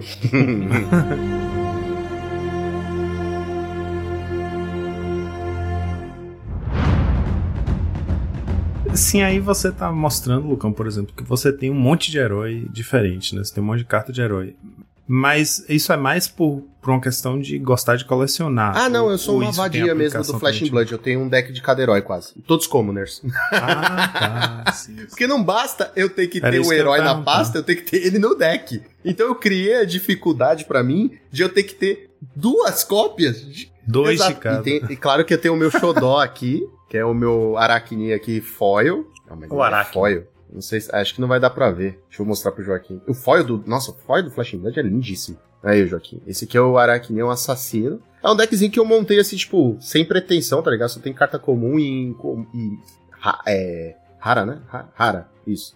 Então, tipo assim, sem pretensão, tá ligado? Mas que eu me divirto horrores. É o único que não é comum, mesmo porque a versão comum eu acho uma merda. E eu vou montando, mano. Tipo, porque as cartas é baratinha. Quando eu compro pra uma, eu já vejo se eu preciso pra outra, já compro, sei lá, 20 cópias. E é isso, tá ligado? Tipo, vou vou me deliciando. Então daria, por exemplo, para você ter uma pool de cartas que jogam bem com vários heróis e você ter vários heróis e falar, ah, na hora que eu quero, eu uso essas cartas no deck desse herói, posso usar no deck de tal outro herói. Você pode fazer isso ou você pode fazer que nem eu. Eu compro tudo que sai de comum, meto na pasta e se um dia eu precisar usar, tipo, eu compro, como eu jogo Blitz, eu compro sempre duas cópias de cada carta de cada cor. Sempre que possível, tipo, duas, duas, duas, duas, duas. Aí eu meto na pasta 4x3, que fica bonitinho, ficar linda assim de pezinho, elas juntas. E é isso. Tipo, ah, vou montar esse deck. Meti no deck. Ah, tem outro deck que eu quero. Compro de novo, que é baratinho, tipo, um real, dois, pronto. Não, não é caro. Uma coisa interessante é isso. É, as cartas que são mais caras, tipo do formato Commoner, geralmente são as genéricas, que são cartas que vão jogar em vários decks. Então, se você tem a pool de genéricas pronta, cara, cada herói novo que sai, se você comprar as comuns daquela, daquela classe ou da, é, específica daquela edição ali, é muito barato, cara. É, você, pra você jogar Commoner, tipo, se seu deck não vai nenhuma genérica, cara, com 40 reais você faz Nossa, o deck. É, é... Assim, é aquele negócio. Quanto mais a carta, mais decks ela joga, mais cara ela vai ficar. Entendeu? Então, por exemplo, eu tenho aqui Hum, tá no deck de. Puta, agora fodeu, porque, né? 200 decks. É, tem cartas tipo, pô, é um Sync Below, que é uma carta muito importante no Commoner. Você vai pagar aí 15, 20 reais em uma. Em uma cópia. Só que essa carta é que é a cara. É a mais cara do formato, é se eu não me engano. É a mais cara do formato. Só que você vai jogar, porra, em 50% dos decks. Você tem uma poolzinha com essas cartas mais caras, que valem de 5 a 15 reais aí. Você vai compartilhando entre os decks e as cartas, os, o core dos decks mesmo, é muito barato. Você tem carta até de 30 centavos, 50 centavos. Então você consegue ter uma pool grande sem gastar muito. Isso, isso de serem menos cópias da carta já ajuda, né? Ser menos cópias, é, né? Duas porque cópias. no Magic mesmo, tipo, ah, se você quer ter o seu deck fechado, o, o seu deck usa Bolt, você quer um playset de Bolt, vai ter outro playset de Bolt, já é uma grana. Então a, a tendência... É, ainda mais quando você compra um Bolt ou de frame, borda preta, primeiras edições, aí, sabe, Kodato, fica muito caro, mas fica tão lindo. Tão lindo. É, cara. Eu tenho um amigo que fez isso outro dia. Uhum, uhum. Mas ele não tá aqui Mas hoje. eu digo assim, fica mais convidativo Cara. quando você pode fazer como o Lucão tá falando aí. Tipo, saiu uma edição nova, vou comprar todas as comuns, duas, três cópias, sei lá, e pronto. Ah, já tenho minha pool. Quando, quando sai a edição, geralmente as, as comuns genéricas não são caras. Só assim, pô, passa um tempo, os caras descobrem, pô, essa carta tá jogando em tudo. Aí, pô, ela custava um real, ela pode custar dois, três. Ou vinte, que nem a Sync Below. Aí fudeu. É, Sync Below é uma edição, assim, que, que não tá mais em print, né? Mas tem uma, tem uma reimpressão dessas cartas. Só que ela joga em decks de todos os formatos, por mais da metade deles em todos os formatos. Então, é uma carta com muita procura. A gente tá falando de Sync Below, eu acho que a gente tem que explicar o que ela faz, porque também faz parte da mecânica do jogo, né? E a gente tá aqui, Sync Below é foda. E, É engraçado que é uma carta muito simples, né? Ela não tem nada assim de. Não, ela é ridícula. Ela é assim. Quando você tá jogando, gente, você tem a sua fase de ataque, aí o seu oponente vai defender, depois você tem direito a um Attacks Reaction, onde você tem as cartas específicas escrito Attack Reaction embaixo. Essa você tem que pagar custo. Quando você só defende com a bundinha da, da carta, porque ela tem o no lado esquerdo inferior, ela tem o poder dela, no lado direito inferior ela tem a defesa, né, que é um escudinho. Sim, que tem Exato. um escudinho. Então, né? defender é gratuito, tu joga lá e tá bloqueando. Ah, bati com 5. defendi aqui com uma carta de 3, uma de 2, defendi 5. Tudo tem dano perfurante, tá? Só pra explicar. Tudo tem trample. Então, se você. Se o cara bateu 5 e você defendeu 4, 1 um passou. o que acontece? Depois que você tem o Attacks Reaction, seu oponente tem direito a uma Defense Reaction. E aí tem as cartas específicas escritas Defense Reaction. Que não bastasse ela defender com o escudinho, ela faz alguma coisa extra. Por isso que é Sync Below é chatinha, porque ela é uma Defense Reaction que barra 4 e tu. Não sei como descrever numa carta de Magic. Pega uma carta na mão, joga pro fundo e compra outra. É, mas a grande diferença dessas cartas é que, em geral, as cartas de Flash and Blood defendem 3 ou defendem 2. Não tem carta que defende mais do que 3 que não seja uma Defense Reaction. Então, tipo, a 5 Below é uma carta que defende 4. Você não paga nada para defender com ela. E ela ainda filtra sua mão. Só que ela é uma carta vermelha, então ela é ruim para gerar recursos. Ela é uma carta que não ataca, ela é uma carta que não tem outras funções. Ela é muito especializada no que ela faz. Só que ela é a melhor no que ela faz. É, ela é o Wolverine das Defense Reaction, tá ligado? É, e aí já que a gente tá falando de procura e tal, como é o mercado para Flash and Blood no Brasil? Tipo, qual é a dificuldade que a pessoa tem de encontrar as cartas? Comprem na Land Go. Melhor estoque.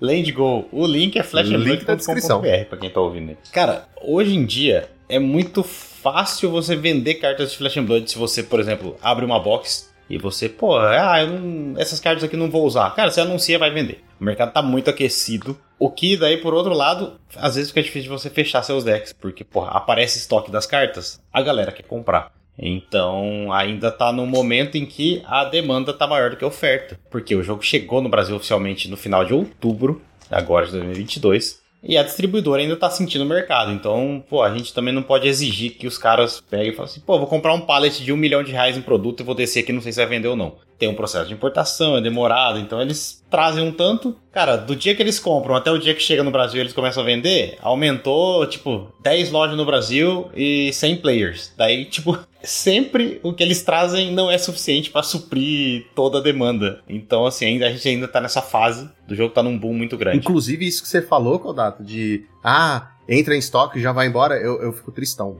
Outro dia, eu, outro dia eu deixei pra. Falei assim, puta, você manda lá no grupo do. Inclusive, vou deixar o link também aqui. Porque eu, eu, eu puxo o saco mesmo, viu, Kodato? Adoro sua loja. Falo mesmo. Mas assim, tem um grupo de WhatsApp, né, do, da Land Go, e aí o Kodato sempre manda assim, gente, atualizamos nosso cadastro, cartas em estoque. Aí eu, puta, cartas em estoque. Aí eu sempre entro disfarçadamente lá no trabalho e falo, caralho, essa carta é nova, nova, vou comprar, vou comprar. Pô, tu, eu fiz uma lista de 60 cartas. Falei, amanhã vou dar comprar. Já tinha subido metade. Aí eu falei, ah, quer saber também? Eu vou deixar pra mês que vem, foda-se. Mas, pô, fiquei mó tristão. Então, então, tipo assim, é foda, né? Que se você não é rápido, Assim, e outra, não é que eu tô comprando cartas caras. Não, eu tô comprando carta baratinha, mas a carta baratinha vende demais, tá ligado? Como a gente falou aqui. Elas são necessárias pros decks. Exato, como a gente falou aqui, como o deck é 70% comum, fudeu, mano. Tipo, o cara do Commoner tá fudido. Assim, gente, fudido de um jeito bom, tá? não é que, tipo, não, não tem carta. é, é, igual o Pauper, tipo assim, tem. Você só vai ralar às vezes pra achar, né? Tipo, aquela sua. aquele seu raio ou de frame, borda preta, sabe? Que tá naquela quase SP. Então, você vai ralar pra achar, mas você acha, né, Joaquim? Entendi, entendi. É. então, galera, se você tá interessado, assim, começar a jogar, ou já começou e quer melhorar seus decks, né? Comprou alguma coisa ali, comprou um Blitz deck quer melhorar, comprou uma box, abriu umas coisas, quer tipo, finalizar e fechar um deckzinho, cara, eu recomendo muito que você vá na minha loja, além de Go. O endereço é o endereço mais fácil possível, que é flashandblood.com.br. Simples, não um tem. O homem erro. nunca foi tão feliz, né? O cara que tem o site Magic, pô, é um cara feliz também. Mas o Kodato foi rápido. Exato. Né? Adorei. Não, aí que você, você já, já pelo endereço, você já sabe que é uma, uma loja de respeito, né? Que tá com o domínio é, oficial. Só faltou é, é, ser flashandblood.oficial.com.br. Que aí tá ligado? Ou 01, 01 também conta. Então a gente tem é, decks pré-montados, né, que, que são da empresa, a gente tem booster box e singles, é o maior estoque de singles do Brasil, a gente tá atualizando direto, entra muita coisa. Então, pô, chega lá, vamos deixar Vamos deixar um cupomzinho pra galera. Oh, então. Mas eu já vou usar esse cupom antes dele tá. antes dele tá pra galera, eu já vou tá gastando. Vou deixar um cupomzinho de uso único pra quem tá ouvindo aqui, hein? Você vai ter 5% de desconto, você vai entrar lá, pode pôr o cupom Monarca. Caraca! Agora, não, agora eu gostei. E aí você vai ter Vale por uma compra, tá? Vai entrar, compra o que você quiser, você vai ganhar 5% o, o legal é que tem, tem, a coleção Monarca também, né? Então, tipo aí, ó, ó, a referência, é, a é, referência é. aí dupla. Pô, Olha pô, só, valeu só. demais, contato. Aí, ó, gente, agora entra, corre é, literalmente corre, tá? Porque se, se, eu tenho acesso antecipado ao que vocês estão vendo, porque eu estou no passado, então eu já vou usar o meu cupom. estou na gravação. Estou na gravação. se vocês entrarem no site e encontrarem ainda alguma assim. Exato. Se tiver alguma coisa para vocês, que bom. Se não, é porque eu comprei tudo. Mas corre lá na loja do Kodak. Gente, sério. É, eu falei aqui que eu jogo, que eu compro, e é verdade, eu, o Kodato pode entrar lá e pode até ver, pô, puta, o Lucão fez um monte de compra já aqui. Adoro a loja, sempre tem muita coisa. E como eu falei, tem o um grupo de, de WhatsApp também, que eu vou deixar o, o linkzinho para quem quiser entrar. No link do Kodato aí, pra o pessoal que quiser se manter atualizado. Aí, ó, pode quebra aí o seu WhatsApp, tá? Pra quem quiser estar tá sempre atualizado, então quando entra a carta nova, ele já manda apita lá e, e, sobe o link, isso é muito bacana. É, isso aí. A gente avisa também dos torneios, a gente faz torneios online e tal, que é, pô, bem legal para juntar a comunidade do Brasil inteiro e jogar entre também, si. Ah, vou deixar também os dois links dos dois. É, como é que chama? É, Qual que é o que vocês usam? Ah, tem o Talishar, né? Que a gente usa pra jogar. O FedTub é legal para você aprender a jogar contra IA, então tem uma, uma, inteligência, uma inteligência artificial lá que você consegue jogar contra. E aí isso é bem legal pra quem tá começando, porque, pô, ela não é muito inteligente, mas ela vai ganhar de você pra caralho. Não é que começo. ela é inteligente, você que é burro. Você, você ainda é um. É um mero aprendiz, né? Você vai chegar e apanhar da máquina, mas que nem cachorro, cara. E é isso mesmo, você vai apanhar. E aí vai ter uma hora que você fala, cara, essa máquina é ruim, hein? É muito fácil ganhar dela. E aí você tá pronto para ganhar de qualquer um, basicamente, porque ah, você sabendo jogar, você vai conseguir suas vitórias já, tipo, mesmo que você não tenha um deckzão todo completo e tal. Então, o jogo é bem legal também por causa Então disso. tá aí, vou deixar o Fell Table e o Talishar para quem quiser jogar, aprender e aí, ó, mergulhar nos eventos aí do Kodato, vai vai aprender, vai jogar e vai se divertir. Então, Kodato, muito obrigado pela sua presença. A gente aprendeu muito hoje aqui. Claro que tem muita coisa ainda para destrinchar de Flash Blood, puta, nuances, tem carta, tem puta, tem um monte de coisa. Mas é um jogo super divertido. É um jogo super gostoso, gente. Tipo, se você joga Magic e gosta de RPG, provavelmente 99% de certeza você vai gostar. Inclusive é assim que eu faço o meu aliciamento, viu? Eu chego pra pessoa e falo assim: Tu gosta de RPG? A pessoa fala assim, eu falei: Ah, então vem, amigo. Então vem fumar essa maconha comigo.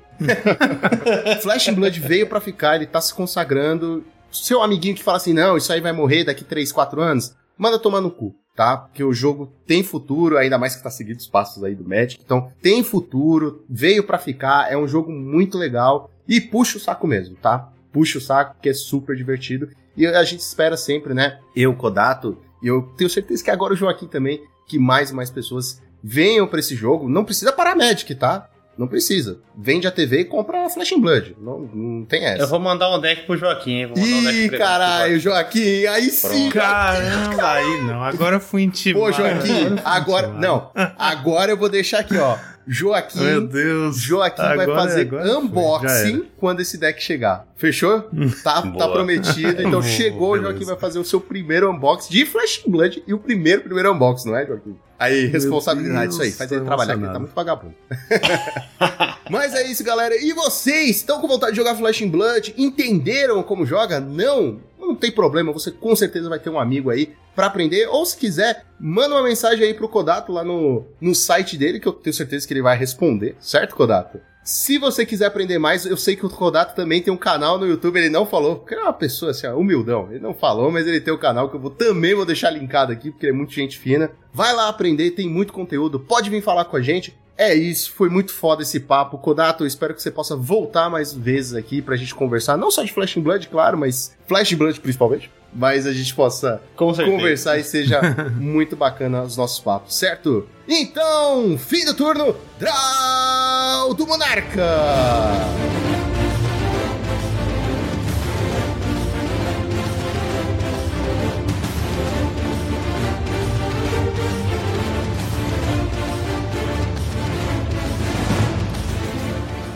Este podcast foi editado por Monarx MTG Produções.